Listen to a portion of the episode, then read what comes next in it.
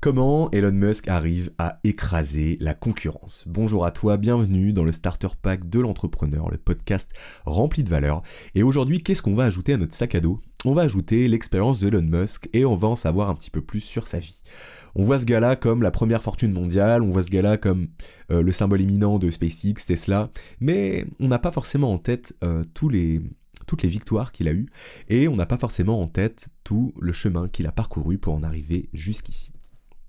Dans cet épisode, on va voir comment il arrive à faire tout ça, pourquoi ces techniques sont aussi controversées, et qu'est-ce qui fait de lui un génie, mais qu'est-ce qui fait de lui aussi peut-être un tyran. Tout commence dans les années 1971 en Afrique du Sud quand Elon Musk naît, justement. Très jeune, il commence la programmation et il montre un attrait tout particulier pour les ordinateurs, pour la technologie, etc. À l'âge de 12 ans, il arrive à créer son premier jeu vidéo, qu'il arrivera à revendre 500 dollars à un journal local.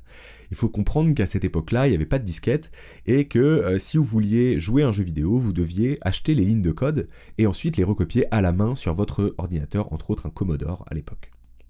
Très jeune, il montre un attrait également pour la connaissance, pour l'apprentissage, puisque son frère nous explique qu'il arrive à une certaine époque à lire jusqu'à deux livres par jour. Par la suite, à 17 ans, il immigre au Canada pour faire ses études, puis aux États-Unis, et il évite au passage l'apartheid et le fait de devoir faire son service militaire euh, en Afrique du Sud. Et c'est en 1995 qu'il créera sa première boîte qu'il appellera Zip2 un genre de Google Map un peu révolutionnaire qui permet à n'importe qui de savoir, donc sur les les dires d'Elon Musk, tout le monde devrait avoir le droit de savoir où se trouve la pizzeria la plus proche de chez lui. Effectivement, à l'époque, c'était révolutionnaire. Mais pourtant, à cette époque, la pub sur Internet n'était pas évidente, et peu d'entreprises arrivaient à comprendre le cap et arrivaient à voir l'intérêt que pouvait avoir ce genre de plateforme pour leur société. En 1999, la société Compact leur propose de racheter leur startup pour 300 millions de dollars. Et grâce à ces transactions, Elon Musk gagne 22 millions de dollars. Et on voit ici la première spécificité d'Elon Musk. À chaque fois qu'il gagne de l'argent grâce à une de ses boîtes, il réinvestit directement tout dans un projet encore plus fou. En mars 1999, donc quelques semaines après la vente euh, de sa société de Zip2 à Compaq, il fonde X.com. Ce sera la toute première banque en ligne. Et quelques années avant, il avait fait un stage, euh, il raconte qu'il avait fait un stage dans une banque, euh, et il s'était rendu compte à quel point ce système était vieux et ancien, et complètement sclérosé. Et donc au départ, sur ses fonds personnels, il embauche beaucoup de gens et dépense beaucoup d'argent pour employer des gens du secteur bancaire et des gens compétents. Quand ça commence à fonctionner, il rentre en compétition avec PayPal, cofondé par Peter Thiel. Et il s'avère que leur bureau dans la Silicon Valley était très proche et qu'ils se voyaient quasiment tous les jours. Et très rapidement, Musk et Thiel se rapprochent et ils se rendent compte que s'ils veulent arriver à créer quelque chose de vraiment important, ils doivent faire fusionner leurs deux entreprises. C'est chose faite quelques semaines plus tard, et le climat dans l'entreprise devient de plus en plus délétère puisque c'est très difficile de faire collaborer ces deux personnes tels que Peter Thiel et Elon Musk, à des postes de responsabilité tels leur, leur personnalité est débordante. Et c'est là que, se passe quelque chose de très étonnant, c'est qu'au moment où Elon Musk prend ses premières vacances après des années, euh, à peine il est monté dans l'avion, Peter Thiel organise un coup d'État et se nomme PDG, parce que la situation à l'époque était assez ambiguë. C'est alors que Elon Musk quitte l'entreprise et elle est renommée PayPal. Il garde pourtant une partie des parts de l'entreprise et en 2002, quand eBay rachète PayPal pour 1,5 milliard de dollars, Musk empoche à lui seul 180 millions de dollars. Encore une fois, euh, il aurait pu partir en vacances, il aurait pu aller dans les Caraïbes, s'allonger et profiter de son argent et ne rien faire. Et encore une fois, il démontre à quel point il est visionnaire et à quel point il prend des risques. Et comment sa volonté de changer les choses est plus forte que le simple peur d'échec financier. Et donc euh, à cette période-là, il se rapproche de la société, de la Mars Society, donc qui a pour but d'envoyer euh, des gens dans l'espace et qui est un petit peu une, un club de, fous visionnaires qui veulent conquérir Mars. Et en fait, ils ont l'idée, euh, entre autres, de vouloir envoyer des rats en orbite.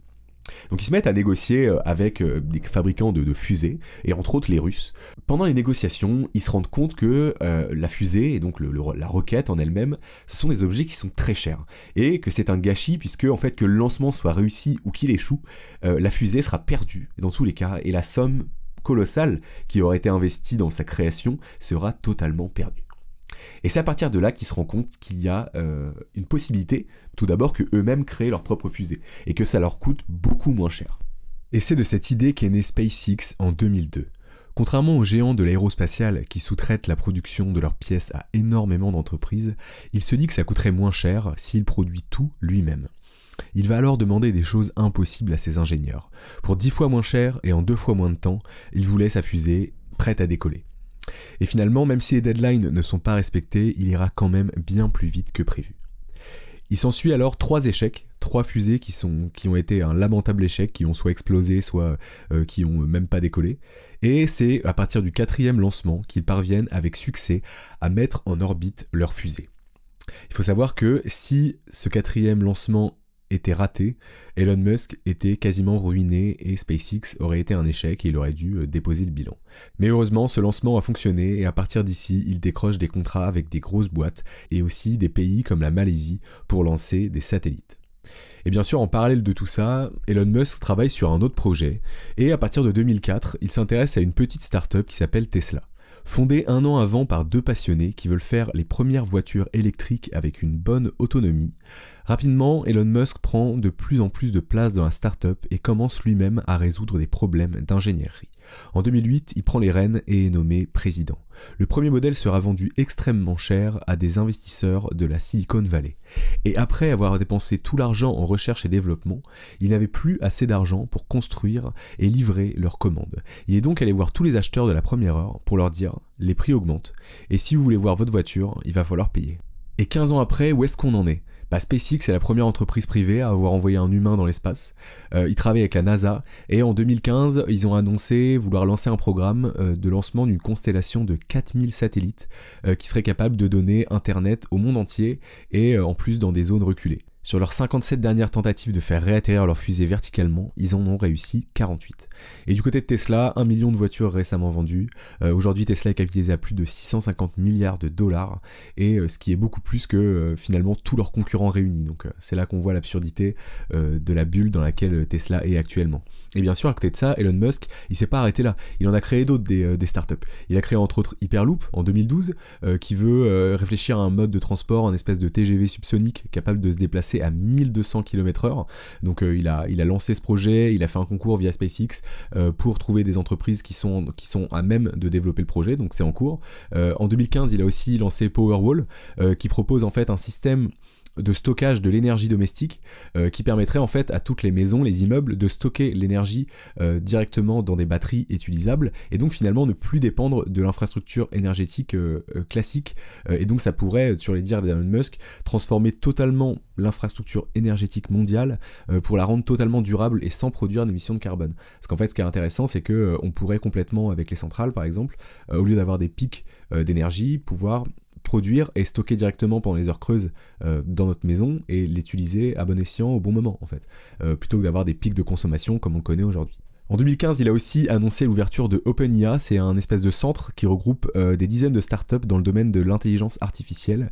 Et donc son but c'est de développer une intelligence artificielle open source qui pourrait bénéficier à l'humanité. Et en 2016, ils fondent euh, la startup Neuralink dont l'objectif est de relier le cerveau à des circuits intégrés dans le but de fusionner les intelligences humaines et artificielles. L'implant cérébral sans fil Neuralink devrait dans les faits permettre aux personnes paralysées ou lourdement handicapées de recouvrer la parole ou la mobilité. À côté de ça, il, fait partie aussi de la Solar La plus grande entreprise de panneaux solaires aux US. Et en 2016, il a aussi euh, fondé une nouvelle société qui s'appelle The Boring Company, euh, dont le projet a pour but de supprimer les bouchons dans les grandes villes euh, par l'installation d'un réseau de voies souterraines. Et donc ça permettrait en fait aux voitures de descendre en, souterrain et d'aller à une vitesse de 200 km/h pour rallier certains points. Donc c'est pareil, c'est encore un projet fou. Et en fait, ce qu'on se rend compte avec tout ça, avec toutes les startups dans lesquelles il investit, c'est qu'on se rend compte qu'Elon Musk, c'est avant tout un ingénieur. Et on le voit très clairement dans ses investissements il comprend fondamentalement les technologies et les enjeux dans lesquels il investit. Il résout lui-même les problèmes techniques avec ses ingénieurs et ils sont également choqués à quel point Elon Musk pose énormément de questions.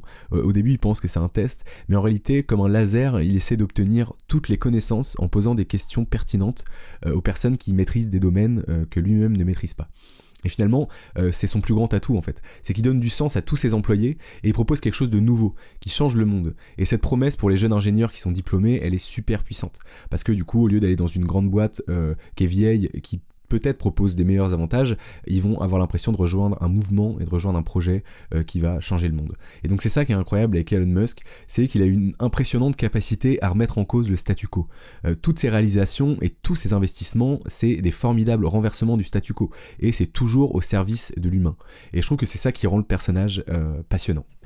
J'espère que maintenant t'en sais un peu plus sur Elon Musk. N'hésite pas à lire sa biographie si tu veux en savoir un peu plus. Et moi je te dis à demain pour un prochain podcast.